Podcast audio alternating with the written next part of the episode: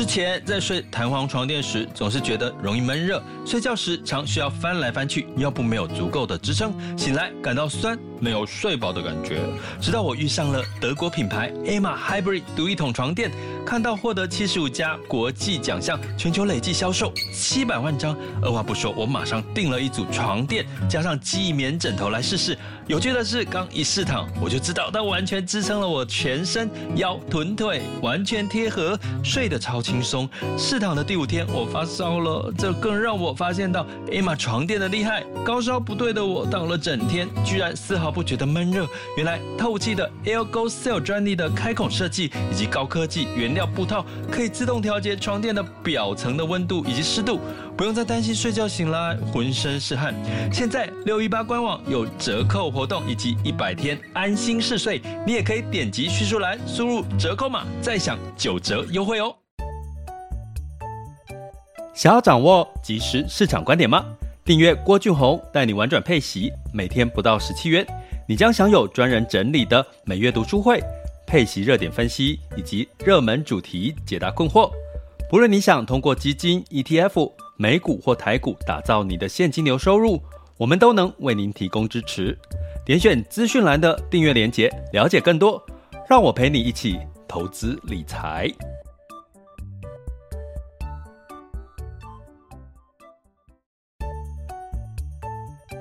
想要掌握即时市场观点吗？订阅郭俊宏带你玩转配息，每天不到十七元，你将享有专人整理的每月读书会。配息热点分析以及热门主题解答困惑，不论你想通过基金、ETF、美股或台股打造你的现金流收入，我们都能为您提供支持。点选资讯栏的订阅链接，了解更多。让我陪你一起投资理财。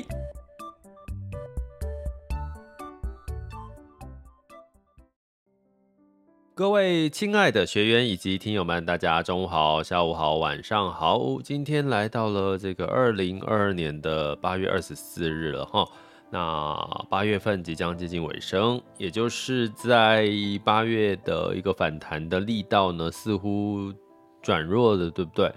不过呢，呃，一样提醒大家，是因为周四了哈，周四周四的 Jackson Hole 这个其实它，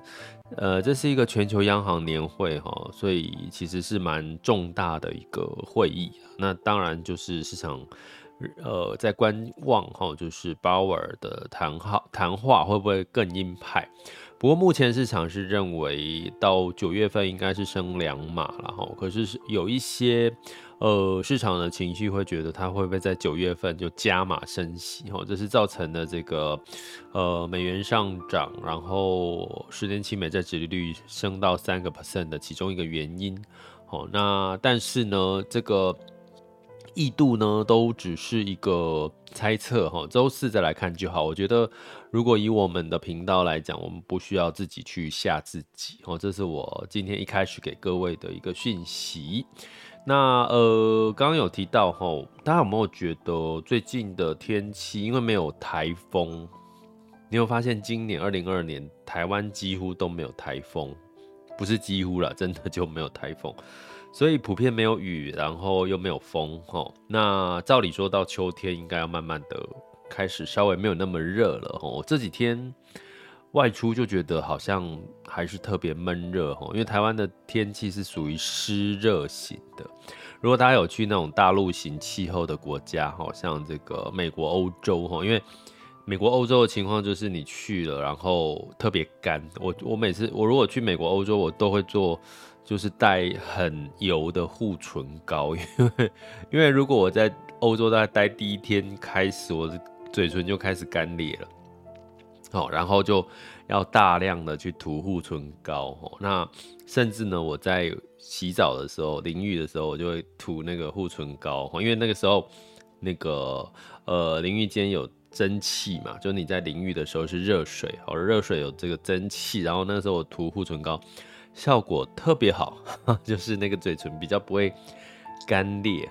可是大家知道，在这个天气干又热的时候，其实会比较舒服，因为你的汗比较容易流得出来。可是台湾很讨厌哦，台湾就是那个湿热，就是说你明明很热了，可是你汗是流不出来的，因为因为外面的这个湿度太高了，所以其实台湾的夏天会让人觉得特别不舒服的原因就在这。那可是台湾的冬天也比更冷哦，比这种干冷。哦，台湾也是湿冷哦，湿冷就是天气已经很冷了，已经冷了，可是你又湿度高，然后湿度又水这水又会吸热嘛，所以把热气又吸走，所以台湾的，你有没有觉得我们在台湾的室内里面呢，通常会比较冷？哦，在冬天的时候，因为它就是。呃，吸就是在里面，我们不吹暖气嘛，所以我们基本上呢，呃，反而在房间里面呢，反而会觉得冷哈，就是普遍是湿冷。可是如果你在这个呃其他干冷的地区，你就会感觉到是比较也是比较偏舒服的哈。这是一个一个一个逻辑哈，所以其实你会发现这个不管从生活啦各方面，你只要用逻辑去理解很多的事情，很多事情就不用自己吓自己了哈。所以，我们今天要来聊的是这个呃亚币哈，这个汇率哈，其实最近很明显的就在下滑哈。那我们到底该不该悲观哈？那呃，其实从升息的脚步，我可以看到新市场股市的一些节奏。那同样的呢，呃，在这边也跟这个几个小伙伴说一下，呃，就是这个我们的学员呢有提到，就是这个他是设定每一年的投资报酬率大概是十个 percent 左右哈，可是他每个月就会去。调整一下，调整一下。可是最近，因为大家知道，今年以来都是这样涨涨跌跌，波动大嘛，所以他觉得，他跟我说他有点累哦，就是这样每个月。呃，那其实很简单的逻辑哦，如果我们的目标，我们通常目标呢，一般哦，如果你不是那种短脆的，就是说就脆来脆去的，你是看一整年的话，你真的不用每个月再去做一些呃太快太频繁的买卖的动作。因为你是看一年，如果一年你设定十个 percent 的报酬率的话，那其实就是一年嘛，所以你中间的波动你就是平常心看待，只要你的这个选的标的跟市场，它就是比较偏呃长期呃市场仍然是有成长的机会的，或者是有话题的，我觉得都还可以。现在才几月？八月嘛，就是十一、十二，还有四个月，还其实四个月还蛮长的哈。所以建议就是，如果你设定了一个年度的报酬率的目标啊，你现在持有的标的的这个上车的理由都没有改变的话，我觉得也不用，真的不用太短的吹，因为你你如果短吹的话，你这个月赚了好，那那我举个例好了，你这个月你说一年设定十个 percent 的报酬，假设你在七月份反弹嘛，吼，八月份呢、啊，八月份反弹，结果就就让你赚了十趴了。那你是不是剩下的月份你都不用做事了？你就什么都不用做，就全部把它放到现金，是不是？应该你不会采取这样的一个行动嘛？吼，所以其实呢，呃，建议就是这个大概多久？大概三个月哦。像我们在订阅的专案里面，我们就协助订阅学员每三个月去做一个检视，其实就好了哈。那如果大方向没有太大的改变，甚至半年去做一个调整，也都还可以哈。那所以呢，这个是回答一下学员的一些问题哈。那另外有个有学员就会提到说，哎呦，他觉得现在好像还没有建立好他的这个在投资上面的一个呃格局哈。呃，觉得自己格局不够大，吼，看到涨就会想要进场，心就痒痒喵喵的，对不对？就看到这个涨就想要去追涨，吼。不过呢，我想要讲的是说，其实呃，真的这是一个过程呐，你不用觉得说这样，呃，我常常讲说，不要认为自己是呃做错了什么，你只要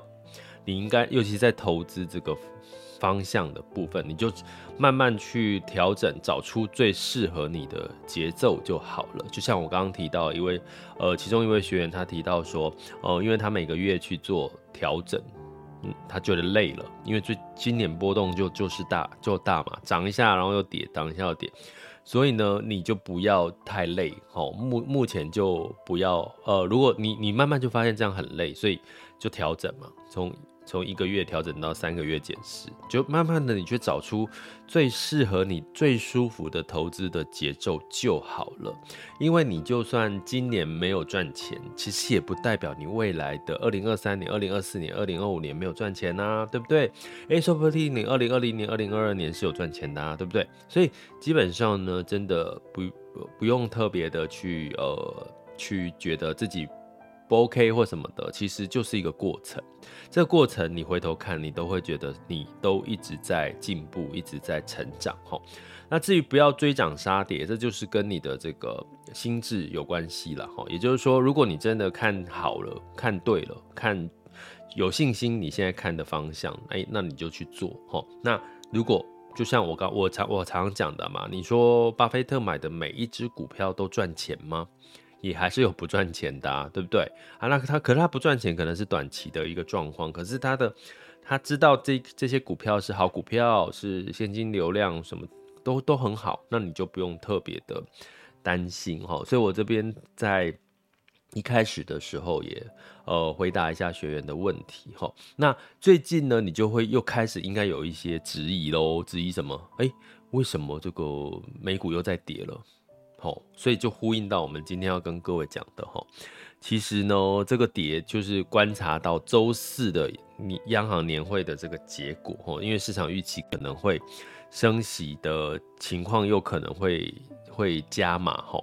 那可是呢，这个这个当然是周四就会有结果了，所以我们就不用猜测哈。但是你会看到一件事情，就是说，哎。亚洲的货币似乎开始呢都在趋贬了哈，尤其是台币的部分呢，呃，在媒体甚至呢就在今天的媒体就就提到标题就下台币爆量重贬哈，然后呃贬不停，然后市场大意外，也就是说他说哎、新台币啊，基本上现在三十点二哈，跌破三十点二哈，那。很意外，怎么会台台币会贬到三十点二以下呢？那因为为什么？因为在这个相关的外汇的交易的认知认为说，哎、其实台湾的央行呢应该会维持比较强的汇率。为什么？对抗通膨哦，因为大家知道台湾是属于出口国家嘛，所以我们如果台币不要太弱的话，我们去买东西哦，通常会变得比较怎么样？比较的这个便宜哈，我们跟国外买东西，可是呢，大家有记得吗？我们这两昨天有跟各位特别提醒过，出口开始在减弱了哈。那出口减弱代表什么？台币太贵，也代表外国人买我们的东西会怎么样？外国人买我们东西会变贵，好，因为台币比较贵哈，所以基本上呢，某种程度这是一个，这是一个怎么讲？这是一个两难哦，就是说你台币要贬还是要台币贬，可能会带来了这个通膨的压力哦。台币升值比较不会有通膨的压力，可是现在居然台币是趋贬的哈，我们只能说，其实台币照理说应该要升息哦，就是要升息这件事情呢，才会是顺水顺势而为哈。这个是我们应该要去理解的一件事情。为什么？你看，呃，印尼在做，我印尼升息喽，好，澳洲升息，巴西都在升息，都在对抗通膨。为什么台湾没有这个压力要对抗通膨？你会发现台湾没有在提要升息，虽然说九月好像要升息一码，可是这个升都。好像无关痛痒，韩国已经升多少码了？澳洲升多少码？为什么台湾到现在还有能力不升息去对抗通膨？那我们也可以理解，就是因为就是我们电力就不涨啊，我们在补贴电电价啊，所以大家真的要小心一点。最近吼，建议大家花钱要谨慎吼，不要说现在好像到处去玩啊、吃啊。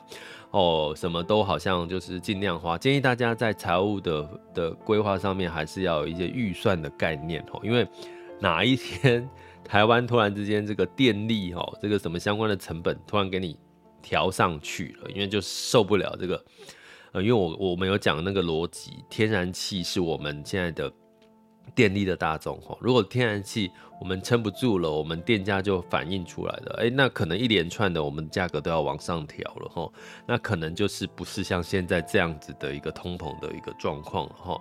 所以呢，台湾其实某种程度是必须要酝酿加码升息这件事情的，因为它才能够对抗通膨，才避免什么外资流出的状况，因为现在美元升息升那么多。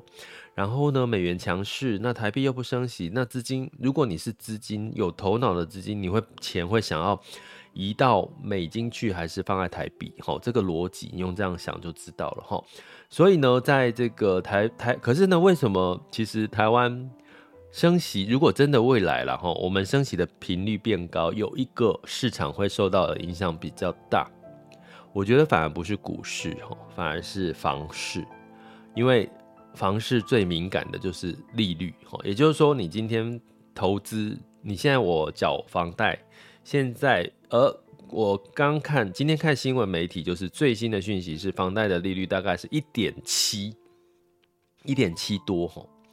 哎，你觉得高吗？他说，哎，这个新闻的媒体说，房贷利率一点七多是是翻高哦，他他的标题之下是翻高。可是啊，大家知道吗？几年前我们的房贷利率是二点一、一点九、二点零、二点一耶，现在居然是一点七，说偏高哎，所以你就知道现在房贷利率有多低了哈。所以大家买，为什么大家买房子惜售不卖？因为我现在成本很低啊，我放着，诶，我就算拿去租给别人，可能都可以去补贴我的这个房贷的利息。这也是为什么我们台湾的房贷居高不容易掉下来的一个一个原因之一啦，哈。我们讲之一啦，不是唯一哈。所以呢，房如果万一大家未来看到台湾突然之间说要升息的幅度要增加的时候，你可能要可以去观察一下房市有没有有没有更大幅度的修正哈。那所以我要讲回来哈，亚币其实现在汇率普遍下滑哈，其实。呃，其实我们就要观察一件事情哈，其实有一些的亚币的市场，好，都反而是在升息的一个情况哈，所以我们来看这个亚币这个持续走贬，我们来看一下几个几个亚币哈，呃，近十天哈，现在是二月二十四号嘛，近十天哈。美元的升贬的状况，哈，那其中贬幅最高的是韩元，韩元是呃兑换美元是呃跌了二点六一 percent，日元呢是跌了一点六九 percent，哈，人民币是兑换美元是跌了一点三六 percent，嘿，那新台币是多少？跌了零点六九 percent，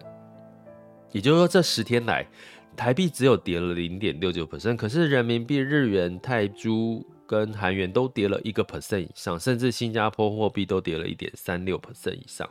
只有台币跌不到一个 percent。那市场的预期是，呃，呃，市场有一个说法了哈，就是说，呃，因为在近期，其实央行有在这个呃维稳汇率，它其实是有在控制汇率，就是让它不要走贬。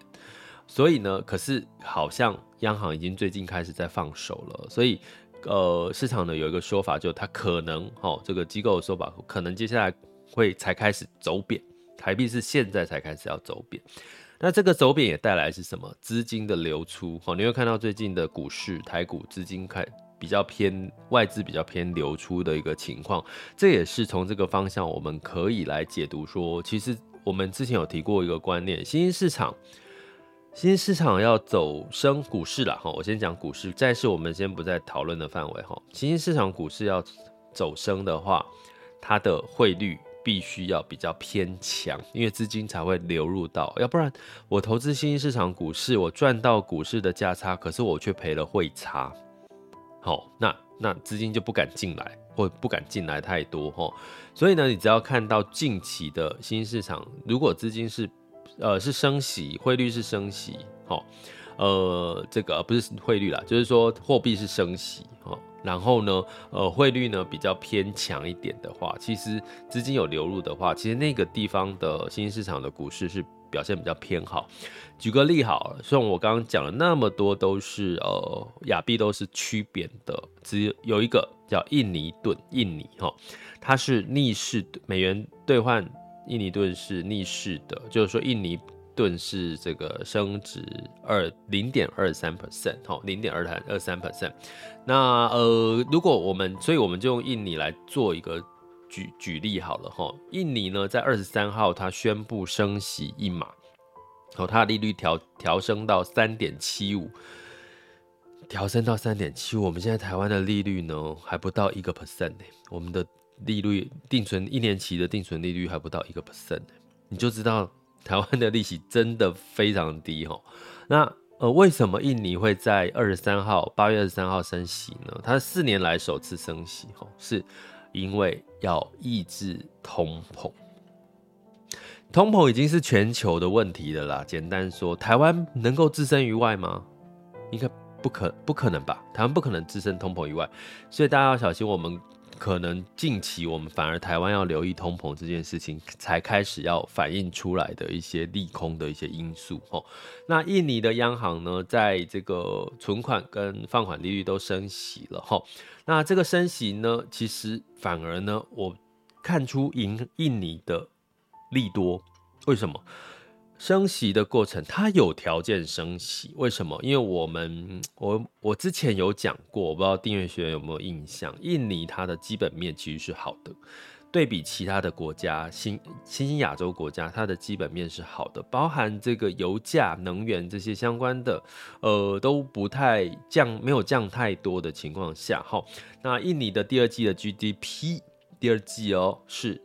增加了五点四四 percent 哦，那原因是它的出口哦不错，还有它的这个商品大宗商品的价格的的维持的一个情况。哈，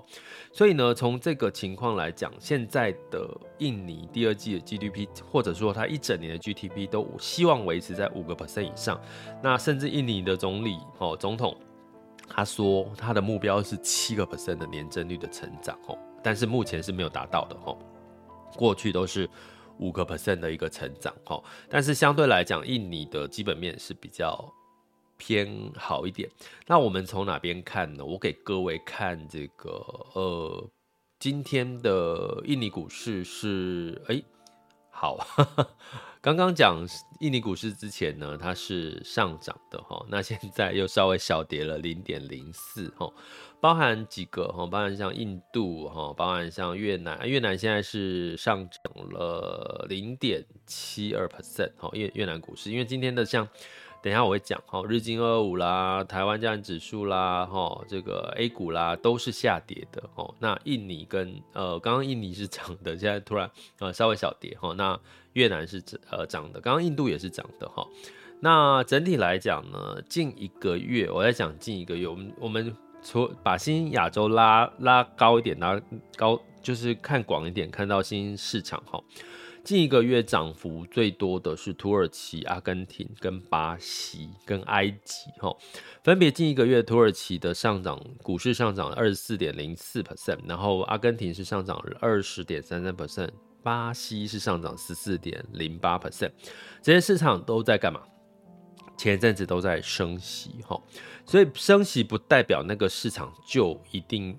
呃是不好，通常它是它目的是要对抗通膨，但是升息呢，它有机会吸引到一些资金进场，资金进场要跑去哪里？就一部分的资金就会跑去股市，它反而带来资金的一些流量哈，所以近期呢，你要看的一些市场，反而它升息呢，不见得是坏事，就好像说呃美国最近其实是呃在升息的一个。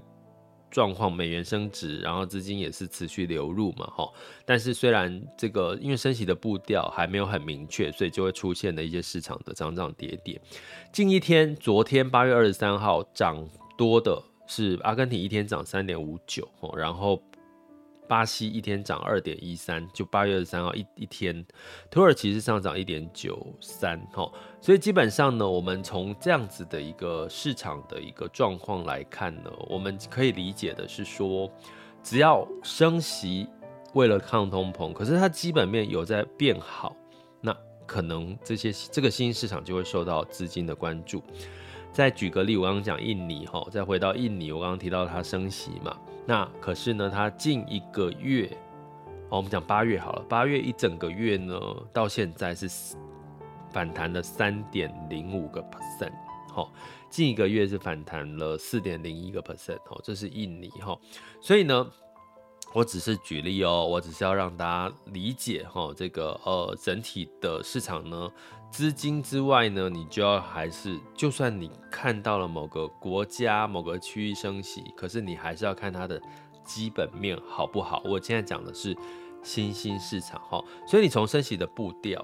可以看出，其实新兴市场现在已经跟前两年不一样了。它虽然在升息抗通膨，可是它基本面也在好转。也就是说，另外一个角度是。它就是因为基本面还算可以，所以它可以升息，理解我意思吗？好，所以建议大家呢，在近期的确哈，其实从八月以来，新兴市场反弹，股债反弹哈，嗯、呃，可能在美元可能升息到顶的。情况差不多的情况，呃，可能可以慢慢的转移部分的资产配置，除了美股之外，可可能新市场也是一个一个一个呃重点哦。那另外呢，我们说提到基本面这件事情哈，我们再举一个例哈，比如说以台股来看哈，台股哈，我们之前有提到半导体跟台湾的电脑相关哈，不管是这个呃电脑的 PC 啦哈相关的，其实他们在 Q2 的获利的情况都是衰退的，好，那 Q2 的这个。这个相关的库存都是增加的哈，那为什么最近台股的生技类股哈反而是诶有逆势的反弹？除了我刚刚提上一集提到，呃台股的生技有这个防御的哈，台台湾景气如果在衰退的情况下，那台湾的呃生技医疗有防御的作用。第二个，其实如果我们从整体的基本面财报来看，半导体已经在去库存的情况，那但是反而生技医疗它的获利、它的存货是仍在一个怎么讲？呃，补库存的一个阶段，补库存的一个阶段，这是生技医疗目前的一个状况哈。所以呢，我们就不难看出，我要跟各位讲的是，回到新市场。股或者是你现在在挑选标的的时候，尤其在第三季，除了它必须是市场的热点，也就是说资金想会流入这个市场的。第二个是什么？就是它的基本面其实仍在一个偏所谓的景气循环里面偏呃成长的。哦，像我刚刚提到，嘿，它可能是在补库存啊，那。半导体或者是一些消费电子，它可能是在一个去库存、哈去化库存的情况。好，我我要讲的那个数据就是说，呃，像最近的苹果的发表会的题材，哦，正在可能在发酵酝酿当中，哦。可是呢，你看看相关的数据里面，手机通讯的这个呃。库存其实是在增加的，好，手机库存是在增加的，哦，所以呢，呃，你说会有，会不会有太太会不会在就就如果说就算我们在近期在看瓶盖股，哈，苹果概念股的话，可能诶有一些题材，可是呢，你可能不能追涨，或者是说这个瓶盖苹果发表会的讯息。这个一旦结束之后，你可能要设定一个停利点，好，一个停利点，因为现在的确在手机相关的这个类股，吼，哦，都是在库存都是在增加的，所以这边提醒大家，就是说，就是怎么看呐？就是说，你这你现在就觉得，哎，很很乱呐，看市场乱七八糟的这样，对不对？就是有涨有跌，其实不用过度的担心，就是看我刚刚提到的，哈，呃，在升息的新市场，哈。可以开始可以关注，好，那升息不代表新兴市场是不好，但反而呢，它会让它的货币稍微维稳，好，像刚刚提到的印尼，同时呢，也会让资金关注这些市场之后，如果这些新兴市场基本面好的，反而这个市场的状况，反而股市也会有一些不错的表现。刚刚已经有举例这些给各位看了哈，所以那回到台湾该怎么看呢？诶，台湾如果哦这个汇率趋贬的话。势必它要面对这个通膨，它可能必须要升息的这个。呃的这个压力哈，那升息会带来什么呢？那不见得是坏事哈，因为它要对我们要对抗通膨，可能资金也比较反而会愿意这个持续的留在这个台币哈。呃，那当然呢，对于回归到最后，我们第三季还是要看台湾的整体的基本面的状况。呃，你比较哈，就是整体建议大家在台股的部分会稍微的呃谨慎一点。好，谨慎跟稍微的保守，不要过度的乐观。等一下，我们来看我们的盘势，你就可以理解逻辑了。这里是郭俊宏，带你玩转配息，给你及时操作观点。关注并订阅我，陪你一起投资理财。好的，我们接下来进入到二零二二年八月二十四日的全球市场盘势，轻松聊。那么现在的时间呢是十二点二十九分，中午的时间哈。那风险指标的部分，今日 VIX 恐慌指数是二十五点三九，现在当下的 VIX 恐慌指数是二十四点一一，十年期美债殖利率是三点零五三五哈，所以美债殖利率回到了三，恐慌指数就出现了，有没有？恐慌指数又回到二十五了，恐慌指数出现，还记不记得我提醒大家，当恐慌指数拉高的时候，就会有一些。非理性的投资人就会去乱卖股票，追涨杀跌，哈所以波动就会加大。这个逻辑大家记得就好了哈。那所以呢，在这个美股的部分呢，哦，就是道琼下跌零点四七，S M P 五百、纳斯达克分别呃，S&P 五百下跌零点二二了，哈纳斯达克大概持平。那费城半导体是上涨了零点七四哈。所以整体来看呢，就是呃，能源又稍微的价格又开始反弹了哦，所以这个就是市场又担心这个通膨的压力了哈，就是通通通膨的压力一天未减，那基本上盘势就会有波动哈，所以美股还好哦，美股还没有特别的一个状况，但是就是周四会比较明显有一些些的一些。方向出来哈，那欧股的部分呢，也一样是一个小跌哈，就是这个能源哦价格的上涨呢，呃，经济数据的疲弱，泛欧六百呢下跌零点四二，德法英分别下跌了零点二七、零点二六跟零点六一个百分点哈，所以盘势都在观望周四，所以不用特别，我在这个我们学习群里面提醒学员就是啊，就看看呐，好。到周四之前就看看这个盘势，就看看，不用去影响你的心情哦。那台股的部分呢？哦，这个资金撤出，刚刚有提到喽。哦，这个呃汇率哦，外资流出哦，资金流出，造成在周呃二十三号就是周二的时候呢，像呃电子跟金融类股都都大型权值股都都下滑哈。所以量缩之外，下跌了一百四十九点，哈，这个呃，快接近这个万五一万五的这个支撑点，哈。那上周呃周二的时候，只有生技跟电动车概念，哈，是比较偏好的，哈，这是台股的状况。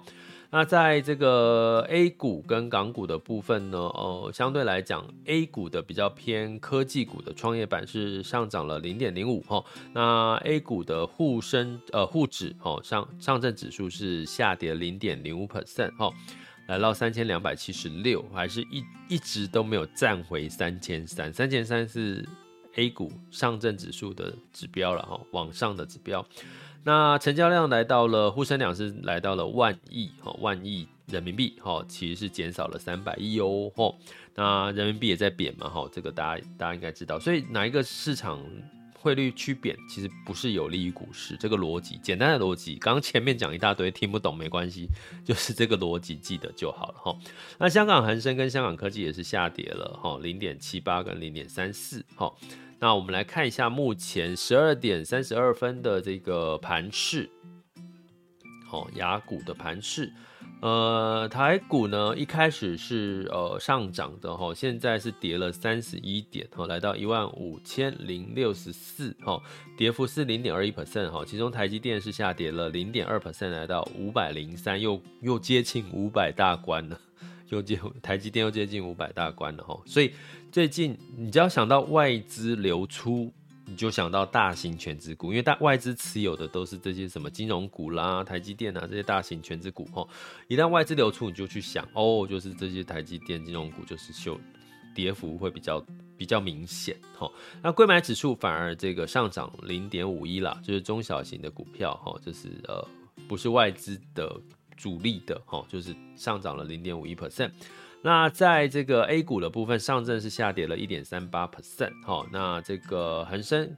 跟恒生科技分别下跌一点三三跟二点五三个百分点，哈，跌幅也比较深，哈，其实呃跟汇率哦，其实一定有一些关系，人民币的汇率走贬也是有关系，哈。同样的日日元汇率走贬呢，日经二五也先涨后跌，现在是下跌零点五 percent 哈。那南韩呢是小涨了零点零七，好像新加坡海峡是下跌零点零四哈。那简单的逻辑，你看日经二五其实日经日本啊也没有真正的在升息，也没有进入到升息的循环，南韩就升息就蛮积极的哈，所以相对你会看到最近升息比较积极的。这个区域或国家似乎呢，资金就比较，嗯，比较没有太多的这个流出的状况啊。你可以用这样的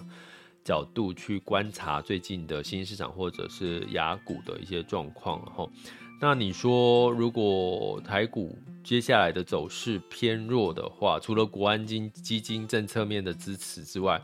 升息的状况，哈，台台湾的这个升息的状况，可能也是我们可以观察的一个指标。也就是说，如果有升息的机会，可能是一个短空长多，哦，就比较偏好，哦，就比较让资金比较不会呃大幅流出的一个情况。好，那在能源的部分呢，呃，布兰特原油是上涨了三点九 percent，又回到了一百点二二 percent，一百点二二的美元，哈，每桶，哈。那呃，这个对，所以油价又又稍又回涨了哈，所以持续观察。那金价呢也上涨了零点七 percent，来到一千七百六十一点二美元每盎司哈。那美元哦，就是差不多来到一百零八点五二四零哈，这几天反弹，它差不多维持在一百零八。左右哈，那美元兑换台币是三十点二哈，美元兑换人民币是六点八三四一哈，所以如果你有长期听我们 podcast 都知道，我们其实从美元兑换人民币从六点六多六点六九六点七四，现在是六点八三了，所以人民币也走贬了哈，那走贬对那个市场的股市就不会有就会有影响哈，比较负面的影响哈，那美元兑换日元是一百三十六点七五哦，所以其实也没有。在大幅，美日元没有在大幅的贬值，可是日元没有升息的讯号出来，哈，所以资金呢也是比较。嗯，可能日元前一阵子也也反弹有一一波哦，所以最近的资金可能有转向，好去看一些其他基本面，看来有一些机会的一些市场哈，所以你就去用这个逻辑去看就对了。但是呢，最后跟各位讲的结论就是说，其实这都是短期的状况哈，短期的状况不用特别去追。所以你现在持有的不管是台股、美股哈或相关的标的，如果那个市场现在是哎没有太差。甚至是慢慢的有变好足底的状况哦，比如说美美股有足底的状况，可是台股可能现在正在衰退的刚开始哈，你可能就是在布局上面去做一个配置上面的调整，然后呢，就算那个市场在衰退，它总会有什么一些比较表现好、基本面财报好的一些相关的产业或个股，你就朝那个方向好，就是布局。如果你是属于那个产业，哈，那个呃，下半年过 Q 三，呃，仍然是有一些话题热点，才基本面好的产业呢，你也不用过度的担心，好吗？好，所以就是用这样的角度呢来思考就好了。OK，这里是郭俊宏，带你玩转配息，给你及时操作观点，关注并订阅我，陪你一起投资理财，我们下集见，拜拜。